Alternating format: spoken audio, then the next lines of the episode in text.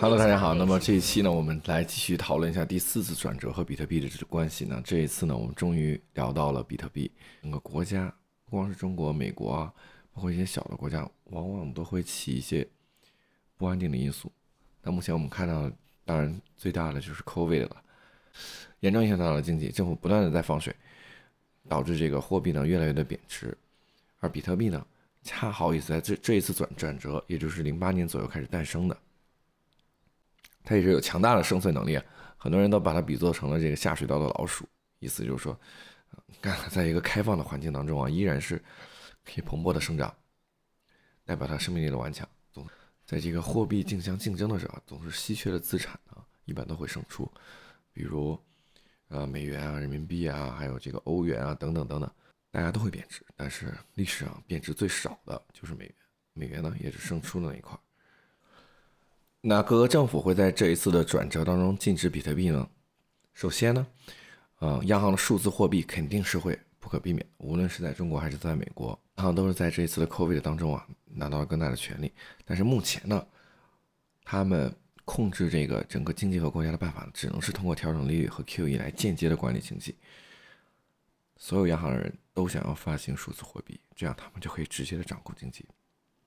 试想一下，如果是发给你的工资都是一个数字，它有有效期，逼着你必须，哎，你这个月的工资必须在六月份之前花完，下个月的工资必须在十二月份花完，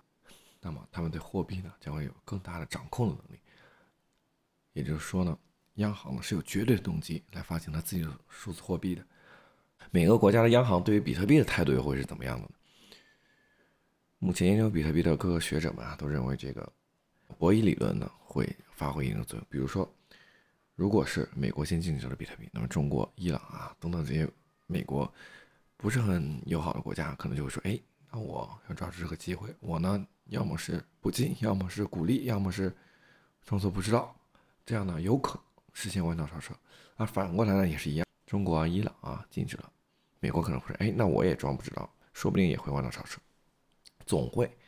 有一个大的经济体对比特币会比较好的，而根据比特币目前的情况来看呢，只要有人对它好，只要有人不管它，它一定会像这个下水道老鼠啊，或者是像这个 Honey Badger 一类一样的，但产生出来它庞大的生命力。另外呢，就是年轻一代、千禧一代、八零后、九零后、零零后，他们呢都非常的喜欢比特币，只不过大部分人呢还不知道而已。他们呢，虽然呢，很多人规避风险，但是呢，年轻人，他们即便是再保守的人，不愿意成为第一个购买比特币的人，他们也不会愿意成为最后一个拥有比特币的人。那相信随着这个 Tesla，嗯，Michael Saylor 还有这个 Musk，他们呢都在加仓比特币，对这些年轻人肯定也会有比较大的影响。他们呢也会慢慢的进步，慢慢的会购买比特币，而他们的经济地位也是越来越高的。这样他们用来购买比特币的资产也是越来越多。有这么一个调查，就是说这个千禧一代到底是喜欢比特币还是黄金？发现有百分之九十的人啊都是喜欢比特币的。那新一代到底喜欢比特币还是美元呢？下一个呢，我们也是继续再看。啊，还是说刚才的这个 CBDC，也就是央行的数字货币啊？那如果说我的央行发布了发布了 CBDC，美国的央行也发布了，英国的也发布了，那他们之间结算是怎么结算的？那目前来看呢，还是按美元结算。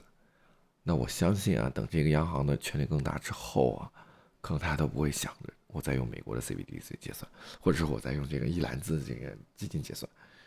很有可能他们也会用这个稀缺产品比特币来进行结算。如果是到了那个情情况之下呢，比特币相当于就是会成为事实上的全球储备资产。会不会说到二零三零年第四次这个 turn 结束的时候，币呢避免了这个热战，避免了这个冲突？成为了真正的世界上的储备资产，而每个国家的数字货币呢，相当于大家的零用钱，或者说呢，每一个大公司的数字货币，比如说这个 Cash A P P 的 Layer Two 的这么一个比特币，或者是 PayPal 的这里面的比特币，啊，在这个大公司之间结算，可以比快速的进行这个小额的一些支付，而大额的支付呢，比如说国与国之间，大公司与大公司之间呢。在比特币的链上进行支付，能不能在二零三零年达到这么一个全球储备资产呢？让我们拭目以待。二零三零年呢正好也是比特币二十一岁的生日啊，二十一、四十二、六十九啊等等，都是有这个特殊的意义的。希望比特币的牛市继续持续。今天比特币又站上了六十 K，这相信站上六十 K、一百 K 是不是也不再遥远？欢迎大家关注我的播客，感谢大家收听，下次再见。